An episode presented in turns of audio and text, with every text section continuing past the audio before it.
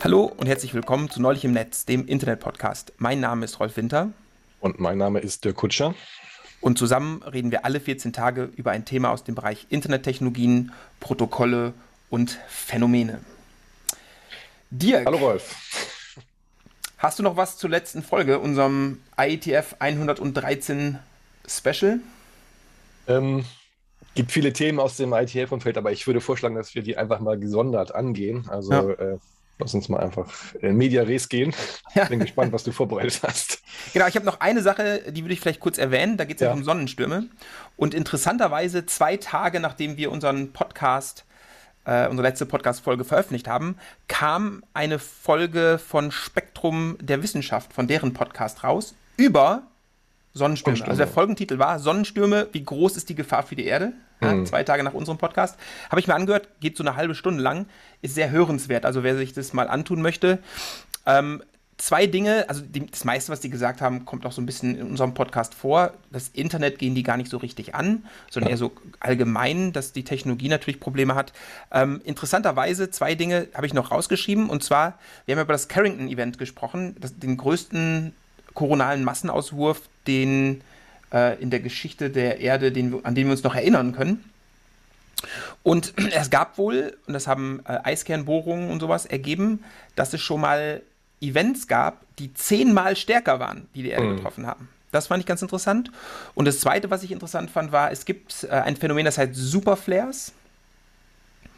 Und lange Zeit war sich die Wissenschaft wohl einig, dass unsere Sonne keine Superflares erzeugen kann, weil die dafür nicht aktiv genug ist oder nicht groß genug ist oder sowas. Und andere, bei anderen Sonnen hat man das wohl schon beobachtet. Aber man ist sich wohl nicht mehr ganz so sicher, dass hm. die Sonne das nicht schafft. Und äh, wenn so ein Superflare die Erde treffen würde, dann wäre es nochmal eine Stufe dramatischer. Ne? Das fand ich irgendwie ganz interessant. Aber ansonsten sehr hörenswerter Podcast im Allgemeinen, ne? aber Spektrum der Wissenschaft, die Podcast-Folge Sonnenstürme, wie groß die Gefahr für die Erde. Mein absoluter Tipp, wer sich über das Thema weiter informieren möchte. Ja, alles klar. Sehr gut. So, Dirk, heute das Thema. Bin gespannt wir sind wieder so ein bisschen im Infrastrukturbereich unterwegs. Mm. Wir hatten ja schon diverse Themen zur Infrastruktur, sowas wie Unterseekabel haben wir für uns entdeckt oder die Hypergiants in unseren Netzen und deren private Netzwerke haben wir uns schon mal angeschaut. Es geht wieder um letztere, also um die Hypergiants. Wir gehen aber einen Schritt zurück. Also beim letzten Mal sind wir ganz nah in die Zugangsnetze und nah zu den Endkunden gekommen. Heute gehen wir einen Schritt zurück und schauen uns die klassische Infrastruktur der Hypergiants an. Dirk, was ist denn die klassische Infrastruktur von so einem Hypergiant? Ähm, äh, Im Rechenzentren. So sieht's aus, genau. Also heute gucken wir uns Rechenzentren an. Ähm, ganz speziell das WAN, also das Wide Area Network, ah, schauen okay, wir uns an. Gut. Und zwar den, den Verkehr, der im WAN hm. erzeugt wird oder Eigenschaften von diesem WAN-Traffic. Mhm. Und da gibt es ein paar Anknüpfungspunkte zu früheren Folgen, insbesondere äh, zu den privaten Netzen dieser Hypergiants und die Performance dieser privaten Netze. Ja. Darum geht es unter anderem auch. Genau, das ist ja auch ein Bereich, wo ähm, sag mal, einige Firmen wie Google, kann ich mich daran erinnern, auch sag mal, ja, auch Forschungsbeiträge äh, gemacht haben, also mhm. also SICOM Paper. genau. Also es gibt auch tatsächlich sehr viele Paper in dem Bereich mittlerweile. Auch Facebook und Microsoft haben in dem Bereich schon veröffentlicht. Mhm. Da geht es dann relativ häufig um so Dinge wie Traffic Engineering. Ähm, das ist grundsätzlich alles super interessant. Ein paar von den Veröffentlichungen sind auch schon älter. Aber das für mich Interessante an diesen Themen ist immer, und gerade wenn die Großen darüber berichten, das ist ja eine Sache, da hat man keine Einsicht drin. Also das siehst du von außen nicht. Ja. Und dann, da, da, musst du so ein Hypergiant sein, um das irgendwie zu beschreiben. Und dann ist es schön, wenn die das tun. Leider sind die natürlich immer ein bisschen vage. Ja. Weil sie natürlich gewisse, also vieles davon ist natürlich Firmengeheimnis und würden da nie drüber sprechen. Aber da ist schon viel publiziert. Aber wir schauen uns jetzt insbesondere den Warentraffic an. Also nicht was im Rechenzentrum, also ein bisschen schon, aber nicht so richtig, was im Rechenzentrum passiert, sondern eher so was, wie sieht der Traffic aus, der das Rechenzentrum verlässt. Hm.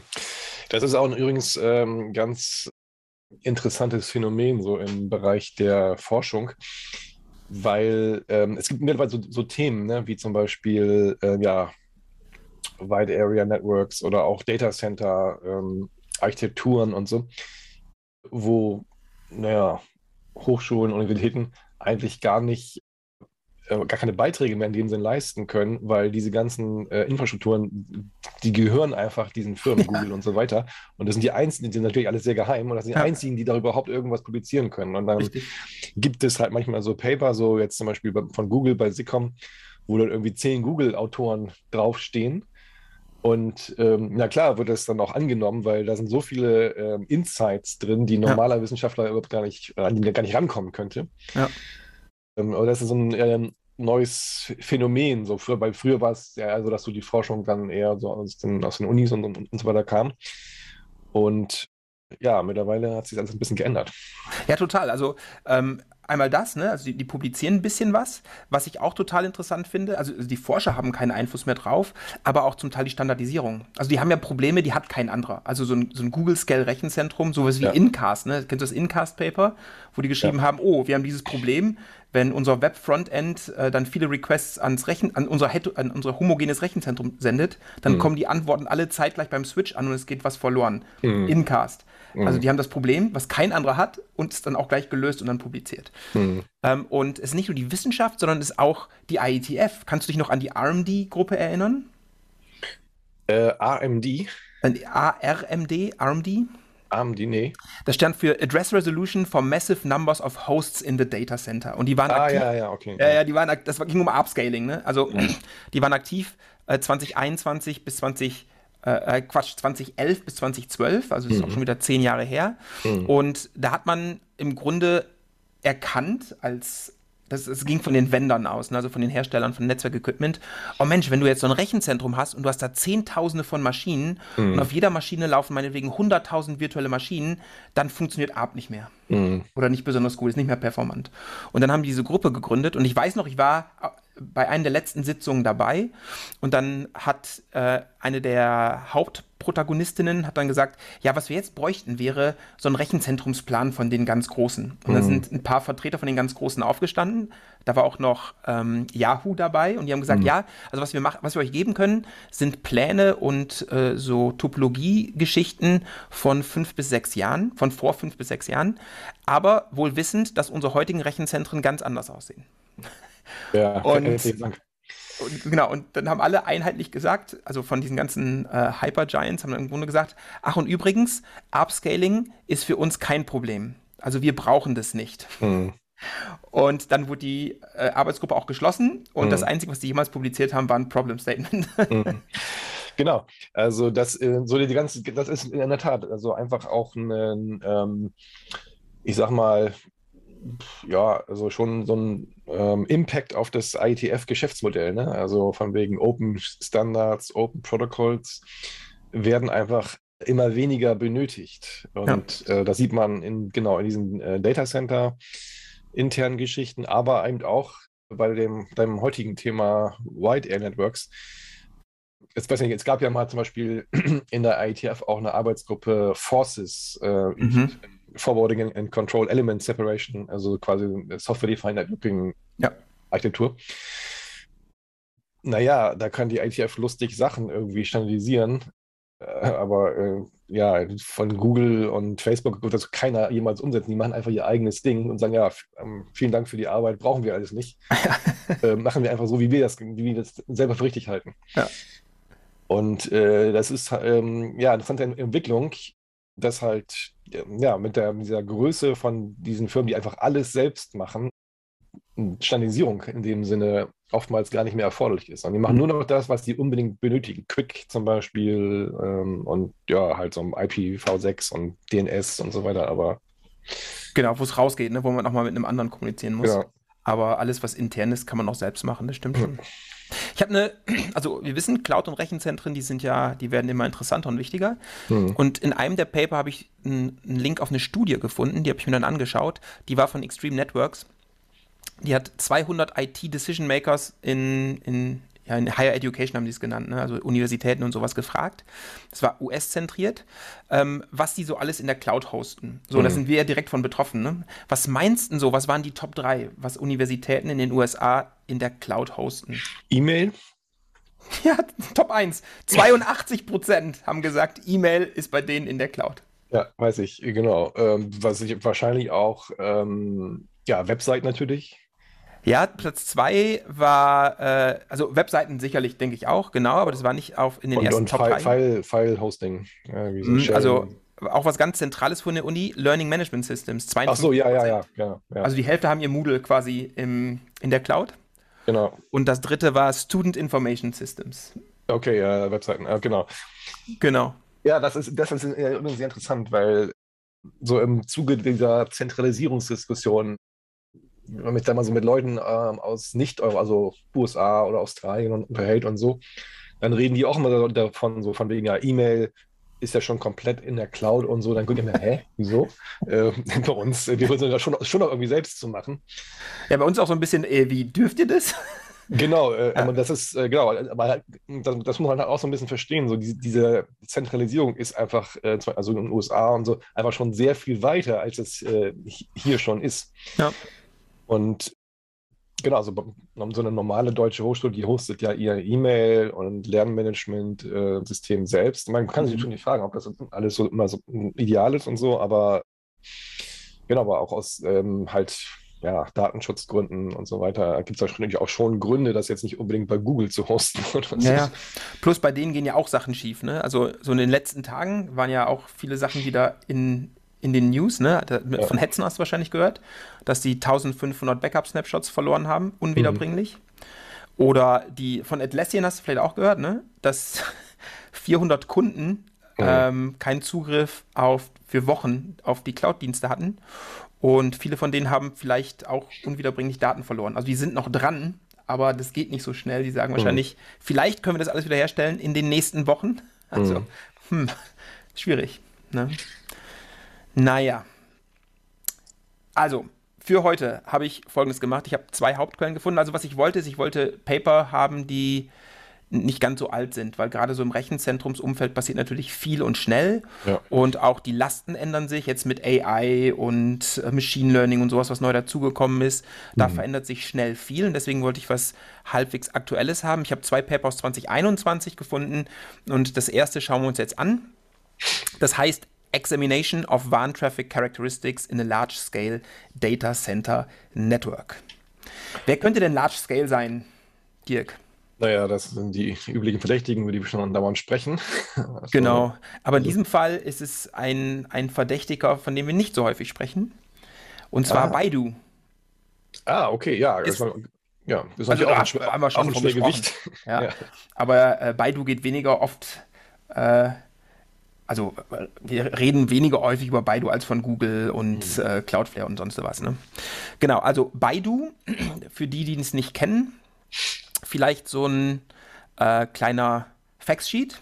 Baidu ist ein chinesisches Unternehmen und ist insbesondere bekannt für seine Suchmaschine. Also in China haben die circa, also einen Marktanteil von circa 75 Prozent und ist in China damit auch der Marktführer. Google hatten wir schon mal erwähnt, ähm, ist in China nicht verfügbar, weil sie sich der Zensur quasi nicht unterwerfen wollen. Und äh, wenn man mal das global sieht, da gibt es ja die, die Alexa Top X Webseiten, die sind immer irgendwie unter den Top 10. Also Top 3 habe ich mal gesehen, dann irgendwo stand Top 6, aber die sind grundsätzlich unter den Top 10. Das heißt, ganz, ganz zentral wichtiger Dienst. Ähm, die sind 2000 gegründet worden, also zwei Jahre nach Google. Und ähnlich wie Google bieten die unfassbar viele Dienste an. Ne? Also die machen Maps, News, äh, Social Networking machen sie auch. Dann diese typischen Cloud-Dienste bieten sie an. Äh, genau wie Google haben die auch einen Payment-Dienst. Die bieten sogar sowas an wie Wikipedia. Ne? Also Wikipedia ist ja auch so eine Sache. Äh, bietet ähm, Baidu an. Ein Übersetzungsdienst. Ähm, zwischenzeitlich haben die so ihren eigenen Browser gemacht, genau wie Google. Der ist aber Mhm. wieder eingestampft worden. Ähm, und aktuell sind die sehr investiert in AI und haben sogar ein autonom fahrendes Fahrzeug. Hm. Genau wie Google. Also eigentlich, wenn man, also es ist chinesische Google. Ne? Hm, So ja, Pi genau. mal Daumen, glaube ich, kann man das verallgemeinern. Und es äh, ist aber wichtig zu wissen, dass wir uns jetzt auch im zweiten Paper immer ein Beispiel anschauen. Ne? Das ist nicht alles allgemeingültig, sondern man muss immer dran denken, das ist also auch kein Anspruch auf Allgemeingültigkeit, sondern das betrifft jetzt dieses eine Rechenzentrum. Klar. Der Name Baidu übrigens, weißt du, was der bedeutet? Nee, weiß ich nicht. Ähm, das, das kommt wohl aus einem Gedicht und steht für Hunderte von Male. Und da hat Google klar gewonnen. Ne? Google kommt von Gogol, äh, Google und das steht für 10 hoch 100. Wahrscheinlich heißt das aber im übertragenen Sinne unendlich, oder? ja, so. wahrscheinlich. Also es gibt sehr, sehr viele ähm, Überschneidungen zwischen Baidu und Google bis zum Namen hin. Ne? Genau. Also das Paper, also wir reden ja über Warntraffic, also was aus dem Rechenzentrum raus und rein geht, darum geht es. Kurz eine, eine Zwischenfrage. Also ja, ich meine, bei Google, ähm, die machen ja viele Dienste, aber ähm, ihr Geld machen sie ja mit Werbung. Ja, Baidu auch. Baidu auch, ne? Ja, alles ja. klar. Genau. Ein Großteil des Umsatzes ist über mhm. Werbung. Im Paper sprechen sie auch hin und wieder über Werbung und wo sie wegholen und solche Sachen, das ist ganz interessant. Mhm. Also das Paper beschäftigt sich mit Warntraffic, wie das zweite Paper auch. In diesem Paper geht es aber Warntraffic zwischen den Rechenzentren. Also nichts, was vom Kunden übers Warn ins Rechenzentrum kommt und wieder rausgeht zum Kunden, sondern es geht wirklich nur der Traffic, der ausgetauscht wird zwischen den ja. vielen Rechenzentren, die Baidu betreibt. Das ist ja in der Regel auch das Interessante bei diesen Hyperscalern. Ne? Genau, ist, also in dem Fall ist das private Netzwerk, mhm, ja. äh, über das dann alles geht. Und also Baidu interner Traffic. Und wie gesagt, an diese Daten kommst du nicht von außen. Da musst du Baidu sein und da sind, auf diesem Paper sind tatsächlich äh, Baidu-Autoren, aber nicht nur, es sind auch Universitätsautoren. Ähm, und da einiges offensichtlich ein bisschen geheim ist, ist es vieles vage. Also du wirst sicherlich hin und wieder mal fragen, ja, und wie ist das genau? Dann werde ich dir sagen, keine Ahnung, haben sie im Paper nicht gesagt. Mhm. Ähm, die unterscheiden zwei Arten von Traffic. Also zum Beispiel Backup oder äh, wenn die den Webindex synken über Rechenzentren hinweg, ähm, nennen sie Low Priority Traffic oder mhm. Bulk Traffic. Also Sachen, das hat vielleicht eine Deadline, aber keine strikte Deadline. Ne? Das muss schon irgendwie in vernünftiger Zeit ankommen, aber jetzt nicht in der nächsten Millisekunde. Und dann gibt es den interaktiven Traffic, das ist zum Beispiel alles, was vom äh, Websuch-Frontend kommt oder die Ads, die ausgespielt werden. Äh, aber auch Machine Learning-Instanzen in unterschiedlichen Rechenzentren erzeugen interaktiven Traffic. Und das nennen sie High Priority Traffic oder Delay Sensitive Traffic. Also mhm. diese beiden Arten von Traffic wird da unterschieden. Und sie schreiben im Paper, das hätte mich interessiert, aber sie schreiben nur, äh, die Grundlage der Studie sind äh, Tens of Geo-Distributed Data Centers in China. Mhm. Also es sind äh, wahrscheinlich mehr als 20, würde ich jetzt. Mhm. Also Tens müsste mehr als 20 sein. Ähm, aber wie viel das weg von 100 ist, keine Ahnung. Aber es ist schon beeindruckend also die, die mhm. Grundlage. Kann man sich leicht vorstellen, ne? weil es gibt ja in China dann auch, ja, also mehr, also weiß nicht, viele, also 20 plus größere Städte, mhm, also genau. Millionenstädte. Und ähm, die haben wahrscheinlich alle so ihr eigenes Rechenzentrum. Würde ich auch vermuten, plus ein Siebtel der Weltbevölkerung ist halt auch da, ne? Also mhm. ja. dass da mehr als ein Rechenzentrum ist, ist klar. Aber genaue Zahlen sagen sie da nicht. Auch über das Netzwerk zwischen diesen Rechenzentren schreiben sie nur ähm, die, die, ähm, das Volumen, was sie da bewegen können, befindet sich im Terabit pro Sekunden Bereich, aber keine Zahl dazu. Mhm. Ja? Und sie sagen auch, ähm, das ist ähm, fully meshed at the overlay layer, haben sie geschrieben. Also im, im Overlay-Bereich sind sie fully meshed. Mhm. Was das bedeutet, also klar, da wird nicht jedes Rechenzentrum eine Standleitung zu jedem anderen Rechenzentrum haben, aber ich denke, das bedeutet einfach, via IP können die sich über dieses private Netzwerk direkt erreichen. Naja, genau. Also ich meine, die haben ja dann oftmals so irgendwelche äh, Tunneltechnologien und äh, ja, da wollen sie einfach ähm, sicherstellen, dass man dann ja, einfach einen Tunnel zu jedem anderen Rechenzentrum aufbauen kann. Genau, und, das, und kein Tunnel muss das öffentliche Internet benutzen. Mhm. Nur ähm, welche Technologie, das ist alles, also schreiben sie eben nicht. Ne? Mhm. Genau. Dann was sie auch sagen ist, dass diese Warnressource eine sehr teure Ressource ist. Also das sagen sie mehrfach in dem Paper. Sie sind sich sehr bewusst, dass diese Warnressource tatsächlich sehr teuer ist und die muss gut gemanagt und ausgenutzt werden. Also da mhm. sollte man sehr vorsichtig sein, dass das alles top funktioniert. Mhm. Ja, und dann sprechen sie auch ein bisschen, das fand ich auch interessant, über den Netzaufbau innerhalb des Rechenzentrums. Und die teilen ihre Rechenzentren intern in Cluster auf. Das sind halt mehrere Server-Racks, die zu einem Verbund gehören. Ähm, wie viele das pro Rechenzentrum sind, sagen sie leider auch nicht. Sie sagen nur, da sind Cluster drin, also mehrere Racks, die gehören zu einem Cluster. Jeder Cluster ist angebunden an Switche, die für äh, rechenzentrumsinternen Traffic verantwortlich sind. Mhm. Also wenn du Traffic zwischen Clustern austauschen möchtest, wie das innerhalb von einem Cluster aussieht. Also im, im Rack haben die alle natürlich so einen Top-of-the-Rack-Switch mhm. und äh, äh, die haben auch zwei verschiedene äh, Topologien, die sie einsetzen, aber die schreiben nicht, wann sie welche benutzen. Ne? Mhm. Aber äh, Spine Leaf oder was? Äh? Genau, und also eine Closed-Topologie und dann nennt das andere nennen, die muss ich kurz nachgucken, eine Four-Post äh, Topologie. Okay. Und äh, sagen aber nicht, wann sie welches einsetzen oder ob das eine die alte Topologie ist, das andere die neue und ist noch nicht, also sagen sie überhaupt nichts. Mhm. Sie sagen aber, ähm, dass sich ihre Netztopologie ähm, nicht stark unterscheidet von der von Facebook und Microsoft. Ja, also in wesentlichen Punkten stimmen diese wohl überein. Mhm.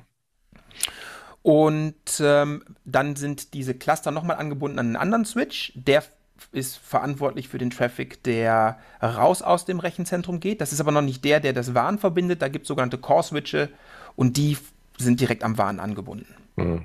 Also es ist so ein bisschen so eine so mehrschichtige Topologie. Ne? Also diese Cluster sind angebunden an Switche, die Cluster verbinden und die Cluster sind angebunden an Switche, die äh, mit den Core-Switchen verbunden sind, die dann wiederum mit dem WAN verbunden sind. Und die beschreiben auch, warum sie das machen, dass es besser separierbar ist und die unterschiedliche Anforderungen haben. Und die, je, tiefer du runtergehst in dieser Hierarchie, desto billiger werden die Switche. Mhm. genau.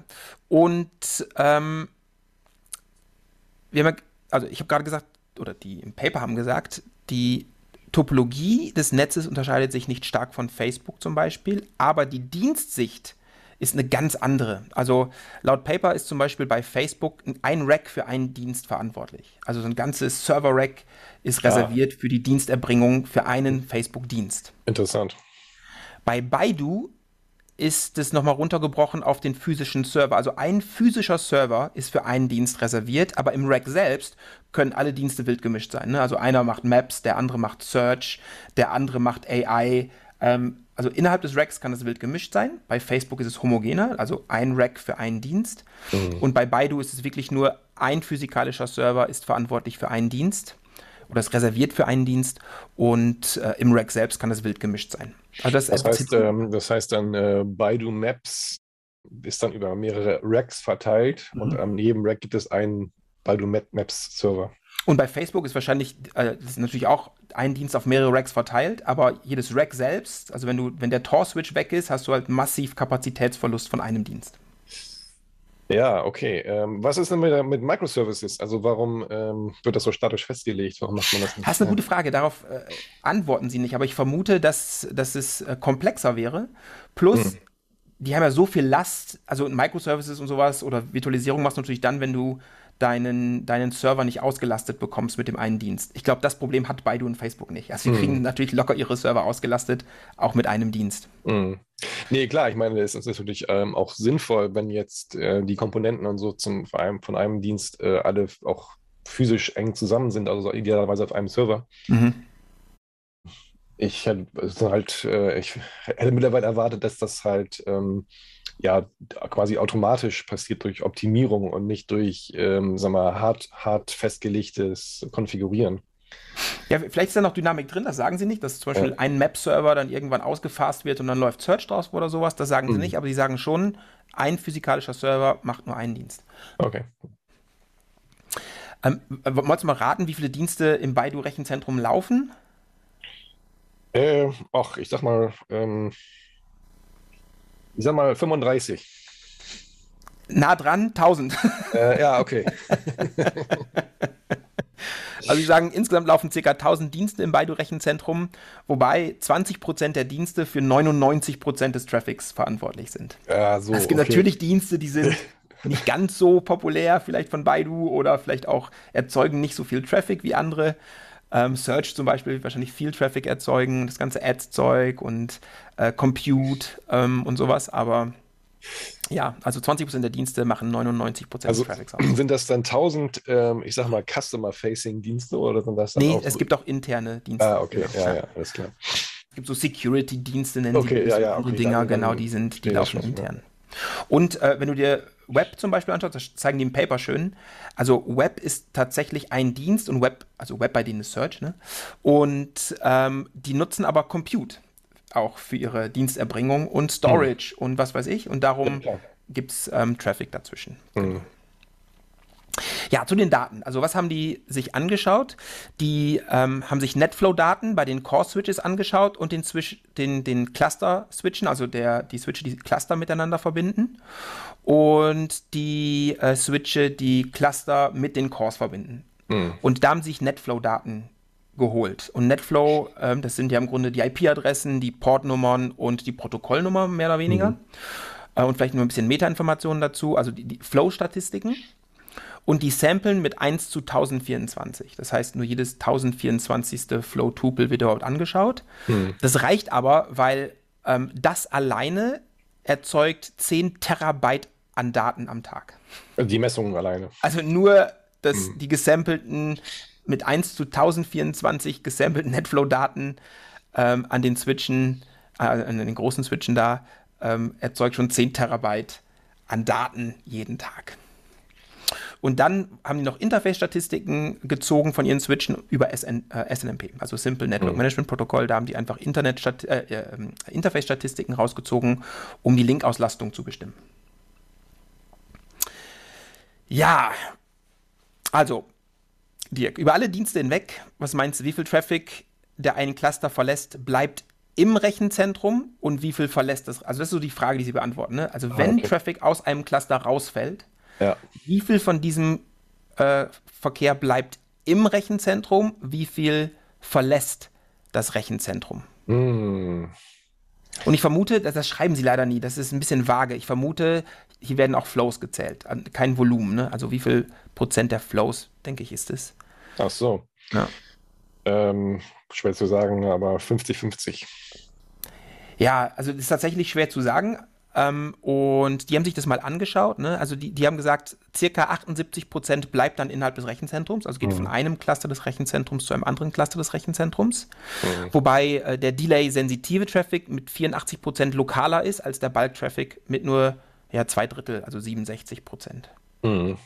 So, und, und jetzt diese, ja? diese verbleibenden 22 Prozent, ähm, gehen, also ist das jetzt quasi dann Traffic, der zu anderen Rechenzentren geht oder ist das dann Traffic, der zu Kunden geht? Nee, das ist Traffic, der zu anderen Rechenzentren okay, geht. Okay, genau. Alles klar. Ja. Ja. Kundentraffic haben die komplett ausge ist, ausgelassen. Genau, okay, das wollte, wollte, wollte ich nur wissen, genau. Ja, genau, ja.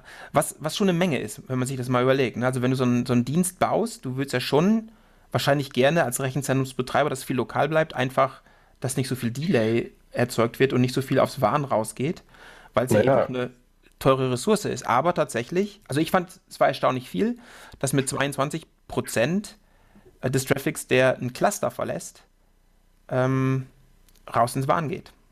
Finde ich gar nicht so ähm, erstaunlich, weil ähm, da geht es ja oftmals auch um Dienste, die dann überall den gleichen Datenstand haben müssen. Also Social ja, gut, Media, äh, ne? Videoserver und so weiter, also irgendwie so Uploads und und das heißt, viel Traffic ist dann wahrscheinlich hat damit zu tun, ähm, die Data Center, also die Services konsistent zu halten. Mhm, genau, das wäre Bulk Traffic. Aber die haben auch Statistiken nur für den High Priority, also für den Delay-sensitiven Traffic gemacht, pro Dienst. Und da kann ich dir zum Beispiel sagen, beim, beim Search Traffic, also ich nenne es mal Web und dann sagen sie aber, das ist alles Search, ne?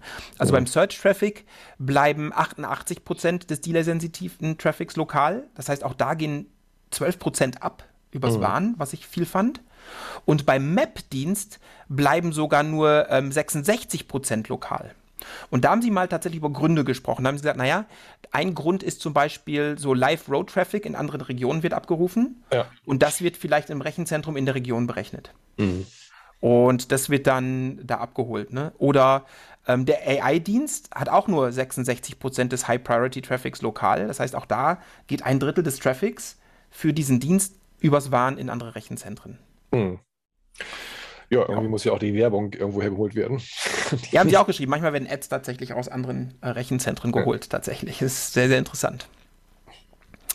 Ja, dann haben sie sich die Link-Auslastung angeschaut, also zwischen den Clustern und dem Switch Richtung Core, also ist noch diese Vorstufe vorm Core-Switch, ne, vom Cluster zu dem Switch Richtung Core, variiert die Auslastung zwischen 20 und 30 Prozent im Tagesverlauf. Und die Links zwischen den Clustern innerhalb des Rechenzentrums liegen eher zwischen 10 und 20. Also es ist nicht, also es ist keine große Auslastung. Ne? Mhm. Klar, die werden da unfassbare Kapazitäten noch verbaut haben, aber ähm, die sind weit weg von irgendwie Peak Performance. Also wie gesagt, das, man sieht diesen Tagesverlaufsrhythmus sehr schön. Ähm, aber das liegt so zwischen 10 und 20 zwischen den Clustern in Prozent und 20 und 30 Prozent Richtung dem Switch, der dann wieder mit dem Core verbunden ist. Mhm. Und dann mit dem Bahn. Ähm, Eine spannende Frage, wir haben ja dann in unserer Hypergiant-Folge ja auch dann über diese ähm, Offsite-Caches und sowas gesprochen, mhm. ähm, die dann bei den äh, mobilen oder Netzbetreibern stehen. Ja. Und äh, bei der ITF-Folge haben wir auch über, über die so Vorschläge, so Computing Aware Networking und so gesprochen. Mhm. Sagt Baidu dazu irgendwie auch was? Äh, wie viele, sag mal, CDN oder so, so Edge Data Services sie verwenden? Nicht in dem Paper leider. Also okay. davon äh, war gar keine Rede. Mhm. Äh, fand ich auch schade, ne? aber das, das, das war jetzt wirklich nur der Traffic zwischen den, den okay, großen ja, Rechenzentren. Ja, gut ist. Okay. War auch ein langes Paper. Ich glaube, das hätte auch den Rahmen so ein bisschen gesprengt. Wahrscheinlich, genau. Äh, vielleicht kommt ja noch mal was. Also Baidu war da relativ offen, fand ich, und war sehr interessant, auch wenn vieles vage war. Ne? Also mit Zahlen waren sie dann sehr vage, haben lieber mit Prozenten gearbeitet als mit absoluten Werten. Aber ist ja auch verständlich irgendwo. Ne? Mhm. Genau, äh, zur Lastverteilung haben Sie was erzählt, wie Sie Last verteilen. Und zwar nutzen Sie Good Old ECMP, Equal Cost Multipath. Also nichts ja. fancy Intelligentes oder sowas, sondern Sie sagen, Sie nutzen ECMP und Sie haben gesagt, das funktioniert gut bei Ihnen. Also es gibt ja immer so die Angst, dass ECMP nicht schlau genug ist, weil dann werden vielleicht zufällig, weil durch Hash-Collisions große Flows irgendwie über einen Link ähm, weitergeleitet und dann ist der mehr ausgelastet als der andere. Mhm. Aber das äh, konnten Sie gar nicht beobachten. Also ECMP, sagen Sie, funktioniert bei Ihnen sehr, sehr gut. Genau. Ähm, eine Frage war, ähm, ist die Last zwischen diesen Rechenzentren gut verteilt? Also ähm, kriegen, kriegt jedes Rechenzentrum ungefähr gleich viel Traffic ab? Das war mhm. so die Frage. Ne? Und dafür hat sich das Paper nur den High-Priority-Traffic angeschaut, also das, was Deadlines hat. Ähm, Dirk, was meinst du? Ist es gut verteilt oder, oder gibt es da eine. Gibt es da Paare von Rechenzentren, die mehr mit, miteinander sprechen als mit anderen? Das gibt es garantiert. Ne? so, genau, ja klar. Das, Wenn du schon so fragst, dann weiß ich schon. Einmal das war ein bisschen suggestiv gefragt. Plus, ähm, ja natürlich, weil vieles davon so automatisiert ist, da wird da nicht eingegriffen. Da sind bestimmt auch Sachen, sind, die sind zufallsgesteuert oder äh, es ist tatsächlich so, also laut Paper, 8,5% der Rechenzentrumspaare mhm. Erzeugen 80% des High-Priority-Traffics zwischen den Rechenzentren. Mhm. Das ist schon viel, ne? Also 8,5% der Rechenzentrumspaare erzeugen 80% des High-Priority-Traffics zwischen den Rechenzentren. Fand ich erstaunlich unbalanciert. Ja, also mhm. gedacht, das, ich, ich, hätte ja gedacht, es wären, also klar gibt es, aber dass es so krass ist, hätte ich nicht gedacht. Und es ist tatsächlich auch so, dass nicht alle Rechenzentren Traffic miteinander austauschen. Also sie haben geschrieben, 85% aller Rechenzentren mhm. sprechen mit über 75% der anderen Rechenzentren. Ja, ich denke mal, da gibt es so eine ähm, Art geschichtetes System, dass es halt so wichtige Zentren gibt. Ich sag mal, wahrscheinlich Peking, Shenzhen, Shanghai. Mhm. Und viele haben irgendwelche Beziehungen mit denen. Aber jetzt zum Beispiel ähm, irgendwie das eine in der Provinz sowieso mit der anderen in der Provinz sowieso haben die wahrscheinlich wenig miteinander zu tun. Da passiert dann einfach nichts, genau. Ja. ja. Ähm, was auch interessant war, fand ich, auch wenn's, wenn es nicht schön ausbalanciert ist, der Traffic. Der Traffic bleibt relativ stabil, also hat, hatte wenig Fluktuationen. Also wenig Fluktuationen finden Sie es unter 5%. Über ausreichend lange Zeiträume und ausreichend lang ist für Sie alles über eine Minute. Also wenn oh. es für eine Minute relativ stabil bleibt, dann sind Sie irgendwie happy. Wenn das stärker fluktuiert, dann würden Sie reinschauen. Also für die ist natürlich wichtig, dass Sie das ein bisschen planen können. Also so ein, so ein, Ausbau zum Beispiel, der dauert eine gewisse Zeit und die schauen in dem Paper auch immer wieder äh, auf die sogenannte Predictability, also wie gut kann ich voraussehen, wie der Traffic morgen aussieht, in der nächsten Minute aussieht etc. Das war für die wichtig und der Traffic zwischen den Rechenzentren war für sie stabil über ausreichend lange Zeiträume. Genau, und eine Minute fand ich schon sportlich, aber das war für sie ausreichend lang. Mhm. Ähm, und, und viele liegen besser, ne? dass es mal so 10 Minuten unter 5% Fluktuation ist oder sowas. Also das war für die Baidu-Betreiber alles im Rahmen. Dann haben sie tatsächlich doch noch den Intercluster-Traffic sich angeschaut, aber da den Gesamttraffic, ne? also mhm. Bulk und Interaktiv. Und der ist besser verteilt. Also der Traffic im Rechenzentrum zwischen den Clustern ähm, ist wesentlich, wesentlich homogener. Da haben sie gesagt, 50% der Clusterpaare, also die Hälfte der Clusterpaare, erzeugen hier nur 80% des Traffics. Mhm. Ja, eben waren es 8,5% der Rechenzentrumspaare erzeugen 80%. Hier sind es die Hälfte aller Clusterpaare sind nicht für die Hälfte, aber für 80% des Traffics verantwortlich. Und dann haben sie aber nochmal genauer nachgeschaut und gesagt, naja, jetzt schauen wir uns die Racks an. Ja. Weil ein Cluster, ich glaube, ich habe das Gefühl, ein Cluster ist schon ziemlich groß. Also da sind schon einige, einiges an Racks drin. Und da haben sie gesagt, ja, also wenn man sich die Racks anschaut, dann ist es weniger ausgeglichen. Da haben sie gesagt, ähm, 17% der Racks sind für 80% des Traffics verantwortlich. Ja. Das war dann schon äh, ein bisschen interessanter. Na gut, ja, also, aber das kann man sich gleich vorstellen, weil es gibt halt gewisse Infrastrukturdienste, die alle benötigen und so. Ja, genau. Einmal das und es gibt auch einfach viele Dienste, die vielleicht viel CPU benutzen, also das ganze AI-Zeugs und dafür vielleicht mhm. ein bisschen weniger Traffic erzeugen. Genau, das heißt ja nicht, dass die anderen Server da idlen und nichts tun, sondern einfach andere Dienste anbieten. Genau. Mhm. Ja, das war irgendwie ganz interessant und dann haben sie sich die Service-Sicht nochmal angeschaut. Ne? Also ähm, welche Dienste erzeugen eigentlich Warentraffic? Und da haben sie gesagt, wir, wir, erinnern uns, also 1000 Dienste gibt es insgesamt im Baidu Rechenzentrum und 16% davon erzeugen 99% des Warentraffics. Also 16% der Dienste sind für also fast den gesamten Traffic verantwortlich und da wird viel Bulk dabei sein. Ne? Also wie du schon sagtest, Backups, also wenn die für ihre äh, File-Service-Dienste und sowas bieten natürlich Backups an und mhm. Backups sind immer in einem anderen Rechenzentrum. Weil wenn das ja. mal aus irgendeinem Grund ausfällt, dann musst du das Backup ja auch woanders haben. Ja. Und wir wissen ja, also äh, dass dieses, äh, wie heißt das, OVL, glaube ich, ne, den ist auch mal ein Rechenzentrum abgebrannt. In Straßburg war das, glaube ich, ne? Oh. Ähm, das passiert. Also es ist nicht, dass sowas nicht passieren kann. Und deswegen machen die das. Ne? Also 16% der Dienste erzeugen ja fast 100% des gesamten Warentraffics, 99%. Mhm.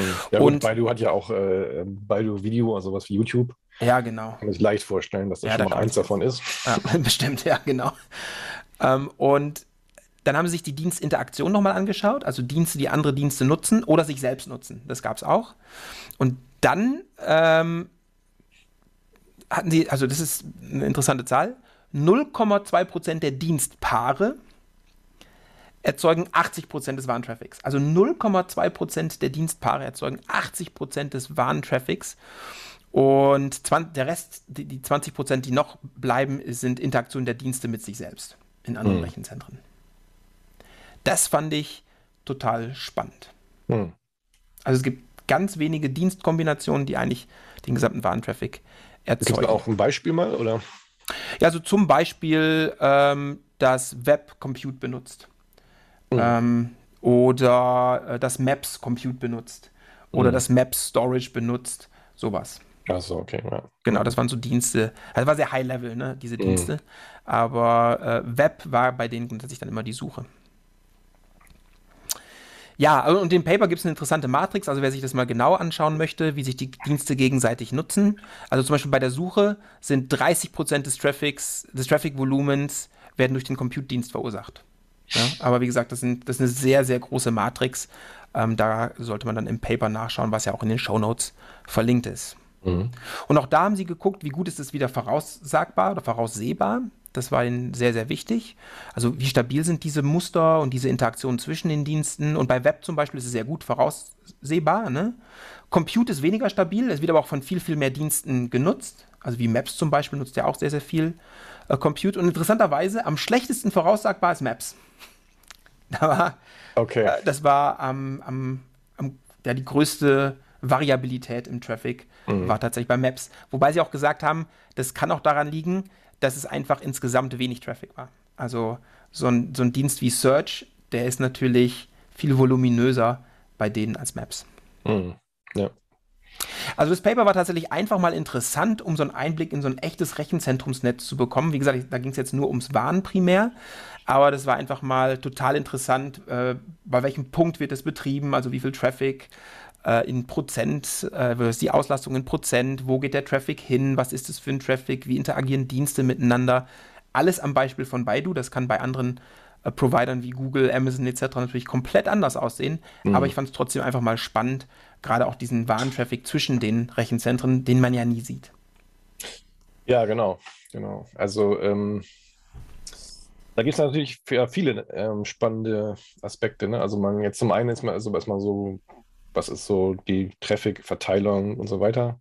Das andere ist natürlich auch so ein bisschen, wie wird das ähm, am Ende dann technisch umgesetzt? Also mhm. Google hat ja hier äh, B4, also Before, das Software Defined äh, Wide Area Network. Ja. Ja, das, ist, das war bei dem Paper nicht drin, nehme ich mal an. Ja, also was sie gesagt haben, also zumindest bei Traffic Engineering, dass sie ECMP einsetzen, also da sind sie ein bisschen klassischer unterwegs, als es zum mhm. Beispiel Google ist. Mhm. Wobei, da muss man natürlich sagen, die haben auch gesagt, das funktioniert gut bei denen. Also warum sollte man was Komplexeres machen, wenn, wenn ich das Vier-Tuple hashen kann und es funktioniert wunderbar. Mhm. Also da waren sie, ich glaube, noch sehr traditionell, aber sie waren auch, das muss man einfach sagen, sehr, sehr bescheiden mit Details, weil sie natürlich viele Sachen einfach auch nicht offenlegen wollten. Das ist, ähm, also ich, gut, da kann man jetzt nur spekulieren, aber vielleicht auch der Tatsache geschuldet, dass es jetzt bei Baidu in China vielleicht eine etwas homogenere äh, Rechenzentrumsstruktur äh, gibt als jetzt bei Google, die ja in unterschiedlichen Ländern halt mhm. verschiedene Rechenzentren haben und so und deswegen da ein bisschen schlauer den Traffic steuern könnten. Kann auch sein, ja. Äh, bei Baidu, denke ich mal, sind viele Rechenzentren irgendwie, ja, irgendwie sehr ähnlich und letztendlich auch alle unter der, in dem gleichen Land letztendlich vernetzt und so. Also mhm. Da gibt es vielleicht einfach weniger Bedarf, das, das da irgendwie einzugreifen. Ja, das kann gut sein. Ne? Und die, die Wege sind kürzer etc. Und ob ich jetzt ein mhm. Rechenzentrum in 12 Millisekunden oder 13,5 Millisekunden erreiche, dann ist egal, welches Rechenzentrum da jetzt irgendwie angefahren wird. Das stimmt. Ja. Mhm. Und wie sie diese Dienstinteraktionen steuern, auch darüber haben sie kein Wort verloren.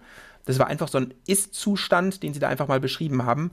Was die Ursache für den Interclusterverkehr zum Beispiel ist, haben sie nicht drüber gesprochen. Also warum bleibt nicht mehr davon im, oder wie viel davon bleibt eigentlich im Cluster? Das, was, das hätte mich auch interessiert. Ne? Also wenn Sie sagen, ja, also weiß nicht, 80 Prozent bleibt innerhalb eines Clusters, 20 Prozent gehen raus. Von diesen ja. 20 Prozent gehen so viel ins WAN und so viel in den anderen Cluster. Das ja. weiß, das kriegt man aus dem Paper leider nicht raus.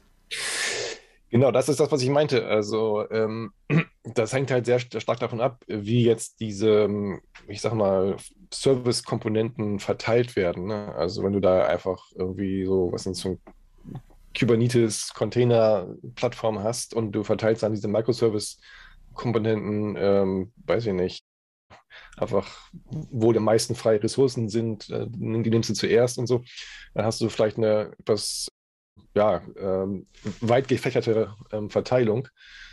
Und dann fehlt auch mehr Traffic natürlich zwischen Clustern. Aber das, man das nicht, also ohne das zu wissen, kann man jetzt darüber nur spekulieren. Ja, leider. Aber das ist ja in der Tat so ein Trend äh, bei, bei Data Center, dass sozusagen es immer mehr Kommunikation zwischen, also im, also in, im, in, intern im Data Center erstmal gibt. Ähm, also jetzt egal, also zwischen Clustern oder zwischen Racks und so weiter.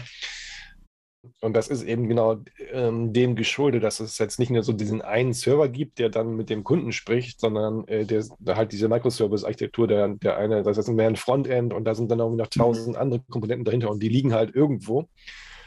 Und deswegen hat sich auch diese, die ähm, Rechenzentrum-Architektur, also hardwaremäßig alleine auch geändert. Also früher war, war das halt irgendwie ein bisschen eher hierarchisch, dass dann am, am Ende der Traffic dann schnell an dem sagen wir, Border Gateway oder so rauskam. Mhm. Heutzutage hat man diese Spine-Leaf-Geschichten, wo mhm. äh, man halt so, man so zwei Ebenen von Switches hat, die alle miteinander vernetzt sind, dass man ganz schnell von einem Rack zum anderen kommt, äh, genau. weil das eben sehr wichtig ist. Und ja. das ist ganz interessant, wie, wie sich so der Fokus da verschoben hat. Und wer weiß, wie das in den anderen Rechenzentren mittlerweile aussieht. Ne? Also die, die verändern es ja auch und optimieren es ständig, ja. experimentieren, aber das ist häufig geheim. Ja, also so viel zu Baidu. Jetzt nehmen wir eine andere Cloud-Plattform, also einen ja. anderen Hypergiant. Alibaba. Und wäre auch spannend gewesen, ja, aber tatsächlich jetzt gehen wir zu so einem Klassiker. Wir gehen zur Google Cloud-Plattform. Alles klar. Ja. Und wir schauen uns wieder den Warentraffic an, aber diesmal den Warentraffic Richtung Kunden. Ja. Und zwar ohne die Hilfe von Google. Einfach mal gemessen. Ja, da geht es um die Performance ähm, vom, quasi vom Kunden zum, zur Google Cloud Plattform. Ähm, jetzt müsste man, ich muss ein paar Details über die Google Cloud Plattform vorwegnehmen. Also, ja. die Google Cloud Plattform bietet zwei Netzdienstgüten an: Standard und Premium. Kennst du den hm. Unterschied zufällig? Ähm, ja, Premium ist wahrscheinlich so garantierte Maximallatenz oder sowas. Ja, so, äh, so, so ganz scharf umrissen ist es nicht. Also der Hauptunterschied ist folgender. Bei Premium der, bleibt der Traffic so lange wie möglich im privaten Netzwerk von Google und kommt so nah beim Kunden im normalen Internet an, wie es irgendwie geht. Ach so. Bei Standard verlässt der Traffic so schnell wie möglich das private Netzwerk von Google und muss leider das normale Internet benutzen. Ach so, okay. Und ich habe mal äh, die, von der äh, Google-Webseite kopiert, was die so schreiben darüber. Also Premium ist Routing mit hoher Leistung, Standard, Netzwerk mit geringer Leistung. Also sie beschreiben das Internet als Netzwerk mit geringer Leistung. Hm. Ähm, Service Level bei Premium, hohe Leistung und Zuverlässigkeit. Standard, also das Internet, Leistung und Verfügbarkeit mit anderen Anbietern öffentlicher Clouds vergleichbar. In Klammern geringer als Premium. Also mhm. sie loben ihr privates Netz da schon ausgiebig. Ne? Mhm. Und Anwendungsfall bei Premium, Fokus liegt auf Leistung, Zuverlässigkeit, globaler Verfügbarkeit und Nutzerfreundlichkeit. Das normale Internet, also Standard, Fokus liegt auf den Kosten. Abstriche bei der Netzwerkleistung sind möglich. Ja, sehr schade. Also, ja, Premium ist das Google-Netzwerk, das private, mega gut, alles besser als das blöde alte Internet, was Standard ist. Hm. Also einmal dazu, ne? also die Google Cloud-Plattform hat diese beiden Netzdienstgüteklassen, Premium und Standard. Also Standard ist das Internet. Und die Google Cloud-Plattform hat Regionen. Das kennt man ja aus von anderen Cloud-Providern auch. Und Regionen sind quasi die Orte, wo das Rechenzentrum steht. Also ein Beispiel wäre jetzt zum Beispiel US West One mhm. von Google. Also US-Westküste Nummer 1. Und jede Region hat mindestens, das nennen sie Zonen, hat mindestens drei davon. Also zum Beispiel West 1a, West 1b und West 1c. Mhm. So, also Regionen sind die Orte, wo das Rechenzentrum steht. Und die Implikationen zwischen Region und Zone ist, Ressourcen in einer Region können von allen Instanzen in der Region genutzt werden. Ressourcen in einer Zone können nur von Instanzen in der gleichen Zone genutzt werden. Das heißt, oh. wenn du in Zone 1 dein Storage hast und in Zone 2 dein Compute, das geht nicht. Ne? Ja. Genau, aber wenn du es auf Regionsebene hast, dann kann alles in der Region einfach darauf zugreifen. So. Jetzt wollten irgendwelche Leute die Performance testen. Wie, wie, also Performance heißt Latency und Throughput, ja. ne? also Bandbreite, die man bekommt und die Latenz äh, zur Google Cloud Plattform. Ja, das ist schon das erste Problem ist, wie misst man sowas, ne? Ja, von wo aus auch, ne? Also genau. Und äh, es gibt ja Messplattformen, sowas wie Ripe Atlas zum Beispiel. Mhm. Die haben viele Messpunkte auf der Welt verteilt, ist nicht gleich verteilt, sondern es gibt so Europa und USA gibt es ganz viele und andere Regionen gibt es ganz wenige. Aber die meisten Messplattformen erlauben so Sachen wie Speedtests nicht. Ne? Also alles, was viel Traffic verursacht, einfach aus Sicherheitsgründen, erlauben die das nicht. Mhm. Und die Autoren haben sich gedacht, naja, es gibt doch Speedtest-Plattformen, die öffentlich nutzbar sind. Also Speedtest.net, UCLA, also die hinter Speedtest.net stehen. Ja. Comcast hat auch eine eigene Infrastruktur. Und von Google gibt es das MLab, das steht für Measurement Lab. Auch die haben eine gewisse Infrastruktur, um so Messungen zu machen.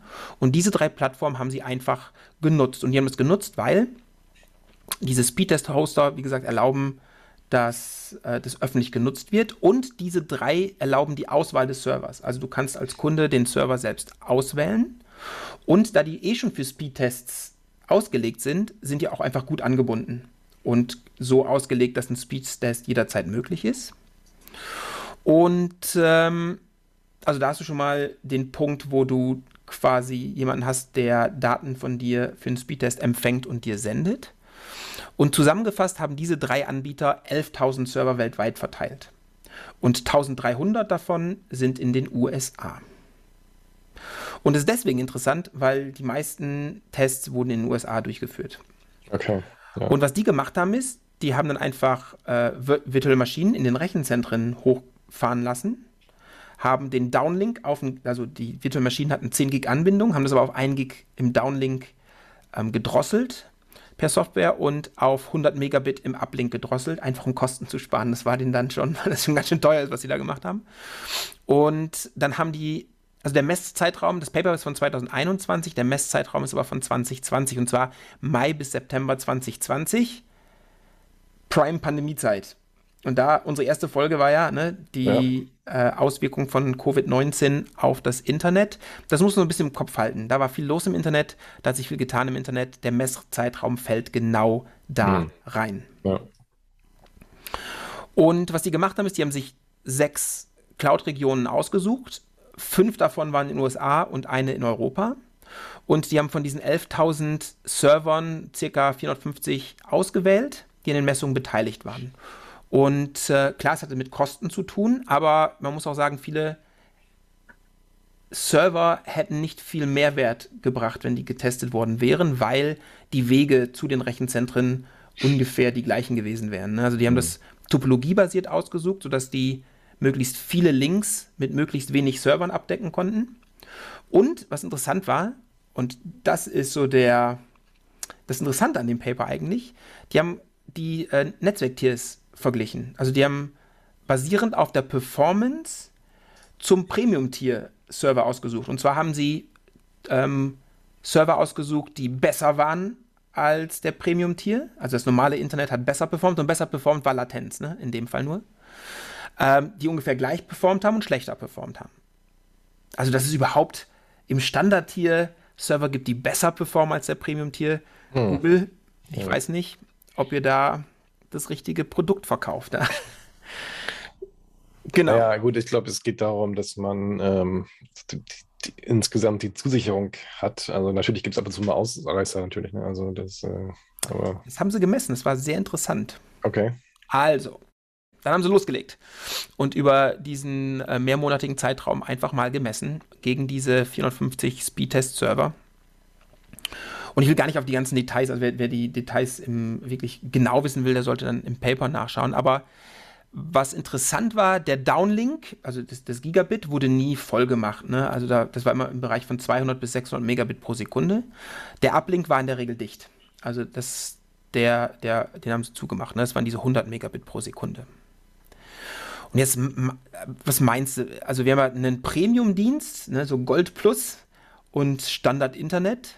Was meinst du, wie groß war so der Unterschied im Schnitt? Ähm, jetzt worauf bezogen? Also, äh, ach so, auf, äh, äh, auf die Raten, die da, also Latenz und Raten. Ah, so, okay. Boah, Mensch, ey. Keine Ahnung. Ja, es ist auch schwer einschätzbar und vor allen Dingen überraschend. Hm. Wenn du schon so fragst, würde ich sagen, dass das Standard-Tier irgendwie im Schnitt besser war. Man muss mal ein bisschen gucken, worauf. Also, pass auf. Ich zitiere das Paper. Hm. Surprisingly, both download and upload throughput of the standard tier network were generally higher than that of the premium tier, regardless of the differences in latency. Hm. Also unabhängig davon, ob das äh, Google-Netzwerk eine geringere Latenz hat oder nicht, der Durchsatz übers Internet, über den Standardtier, das günstige Modell, gutes altes Internet, war besser. Mhm. Meistens. Ja, Latenz war meistens besser im privaten Netzwerk tatsächlich. Und da muss man sich dann schon irgendwie fragen: Moment, Moment, Moment. TCP ist doch besser bei geringeren Latenzen, weil die mhm. Eggclock äh, schneller läuft. Ne? Also eigentlich passt es nicht zusammen. Und das ist denen natürlich auch aufgefallen. Also was haben sie gemacht? Die haben so mal in die TCP-Statistiken reingeschaut und da haben sie festgestellt, und das war überraschend, viele Verbindungen zu den Testservern im Premium-Tier hatten, halte ich fest, bis zu 10% Paketverlustrate. Ups. Und das drückt natürlich die Performance. Ne? Hm. Das war natürlich nicht immer so, aber äh, haben sie signifikant oft festgestellt, dass Paketverlustraten bis zu 10% hochgegangen sind. Natürlich, ähm, das ist natürlich schlecht. Ja. Das denke ich auch. Mhm. Und ähm, mich würde interessieren, was Google dazu sagt. Die sagen natürlich nichts dazu. Ja. Aber ist es deren Traffic Engineering oder ist es einfach, was die äh, Pandemie, die da irgendwie einen großen Einfluss drauf hat? Was war das? Also de, der Grund dafür würde mich interessieren. Und wie sieht es heute aus? Jetzt, wo das, also in, in Nicht-Pandemie-Zeiten. Ich würde mir wünschen, liebe Autoren, hört euch das gut an, ich würde mir wünschen, dass ihr das nochmal macht. Und zwar jetzt. Äh, und mal mit Google telefoniert. Ihr kennt die doch bestimmt. Also, äh, ich meine, da kann man jetzt auch wieder nur spekulieren, ne? aber mhm. ähm, es ist unwahrscheinlich, dass das irgendwie ein Schicht-1-Problem ist, sondern mhm. ähm, wahrscheinlicher ist ähm, halt ja Überlast. ja, an irgendwelchen zentraleren Switchen oder sowas. Ja, und es muss nicht mal im Google-Netzwerk sein, fairerweise. Ne? Es kann ja auch quasi, genau. das poppt dann hoch in der Nähe der, der Zugangsnetze und dann ist da das Problem. Auch das kann natürlich sein. Ne? Oder was auch sein kann, ist eine gewisse Überoptimierung. Ähm, dass man zum Beispiel irgendwie so oftmals so, zu viele Routenwechsel hat und dann dadurch ähm, ja, Verluste oder irgendwas anderes induziert. Also das weiß man. Also das kann man, nur spekulieren. Spekul aber, genau. Ja. Ja, also alles ist möglich. Was es mhm. ist, wissen wir nicht, aber es wäre total interessant. Ja. Ja, konnten die Autoren natürlich auch letztendlich nicht genau klären, weil ihnen da die Sichtbarkeit natürlich fehlt. Was sie auch noch gemacht haben, die haben sich Stausituationen angeschaut. Also manchmal hat man einfach gesehen, die Performance ist auch übers Internet brutal eingebrochen und da war Stau dann meistens der Grund. Und äh, da haben sie auch festgestellt tatsächlich, dass es im Internet häufiger zu Stau kommen kann. Und grundsätzlich kann man sagen, in dem privaten Google-Netz ist die Performance konsistenter. Also nicht zwingend besser, aber konsistenter zumindest. Mhm. Ja? Ähm, also das fand ich total interessant, dass hier das Internet in, also zumindest beim Durchsatz äh, in, in diesem Zeitraum bei der Google Cloud-Plattform tatsächlich das private Netzwerk outperformed hat. Mhm. Und dann gibt es noch ein paar andere interessante Dinge da in dem Paper. Will ich jetzt nicht drauf eingehen, wen es interessiert. Der Link ist natürlich wie immer in den Show Notes. Mhm. Ja, so viel zur Warn-Performance. Also es war ganz erleuchtend, auch wenn es nur Beispiele sind. Das muss man wieder äh, betonen. Das ist jetzt keine allgemeingültige Aussage, die man für alle Hypergiants auf der Welt wie Amazon, Akamai etc ähm, verallgemeinern kann, aber für diese beiden fand ich das sehr interessant und auch die Ge Ergebnisse waren zum Teil ein bisschen überraschend oder zumindest erleuchtend, dass man es mal gesehen hat, auch ja. wenn viele Fragen leider unbeantwortet bleiben. Genau, also das ist übrigens ähm, auch so ein Thema, ich glaube, das kam auch mal in der ITF so hoch. Also was man eigentlich hat, ist so diese Rechenzentren und dann darüber bildet man irgendwelche Overlays und so. Und ähm, Jetzt könnte man in der Tat da verschiedene Optimierungen ähm, heranziehen. Also ähm, nicht immer ist so ein Shortest Pass äh, unbedingt dann die beste Lösung und so. Und ähm, da gab es auch mal irgendwie Diskussionen in der ITF, also eine Art so Side-Meetings, also so ein bisschen erstmal so interne Diskussion, ob das nicht eigentlich auch ein Stand Standardisierungsthema wäre, wie man ja, also diese Overlays bildet und ähm, ja, wie man dann zum Beispiel die instrumentiert oder äh, ja, halt erstmal rausbekommt, so eine Art Routing-Infos, äh, also oder Performance-Infos, die man dann zugrunde legen würde. Und das war, so war so die, erstmal so die These, dass man da ganz viel optimieren kann. Und ähm, dann halt verschiedene Vorzüge für den Kunden am Ende rausbekommen können. Und das ist, glaube ich, so genau das, was Google jetzt hier mit dieser Premium-Sache versucht. Dann, da ist das äh, Routing tatsächlich auch anders, das schreiben sie auch. Genau. Und genau, und die, die Gegenthese ist halt, ja, mh, hm, ja, es ist halt potenziell sehr kompliziert und ähm, es ist gar nicht so einfach, das dann irgendwie konsistent gut zu machen, wenn man zu viele Infos andauernd mit mhm. berücksichtigen mhm. muss und dann zu viele Optimierung machen muss. Also das ist, ist schon, also dieses Overlay ähm, optimieren und so ist schon, ist schon ein Thema an sich. Aber ja, ist genau, es ist ähm, halt die Frage, wie viel bringt das wirklich und wie viel komplexer wird es jetzt dadurch. Ja, also ähm, im Internet ist ja dieses Hot Potato Routing, also möglichst den Traffic schnell aus meinem eigenen Netz raus transferieren, sodass es das Problem eines mhm. anderen wird. Und äh, das bei Google nennen sie Cold Potato Routing. Mhm. ähm, und da sagen sie, naja, sie schauen sich dann schon die Länge der, der Routen etc. an und versuchen das natürlich zu optimieren, dass es da nicht besonders lang wird. Egal, mhm. ich meine, das, die lassen den Traffic natürlich im eigenen Netz und da kann man kurze Wege wählen. Ja, und ich meine, man muss auch dazu sagen, dass jetzt Performance auch nur ein Optimierungsziel ist. Also Kosten ist natürlich äh, ein anderes. Und, Im Internet, ähm, ja genau. Im Internet ist, ist, natürlich der treibende Faktor Kosten, wobei im privaten Netzwerk ist es bei denen natürlich, es bleibt ja im gleichen Netz. Mhm. Genau. Ja, interessant, äh, genau. Mensch, so, von meiner Seite war es das. Mehr zum Warnen habe ich nicht. Alles klar. Ja, wie gesagt, also das, ähm, genau, es ist ein, ist ein äh, gutes Thema, wo halt viele Innovationen leider immer so ein bisschen verborgen bleiben, weil die gar nicht mhm. veröffentlicht werden. Ja, das ist leider wahr. Dann, Dirk, ziehen wir einen Stecker, oder? Alles klar. Bis in zwei Vielen Wochen. Mach's Bis gut, ciao. Tschüss.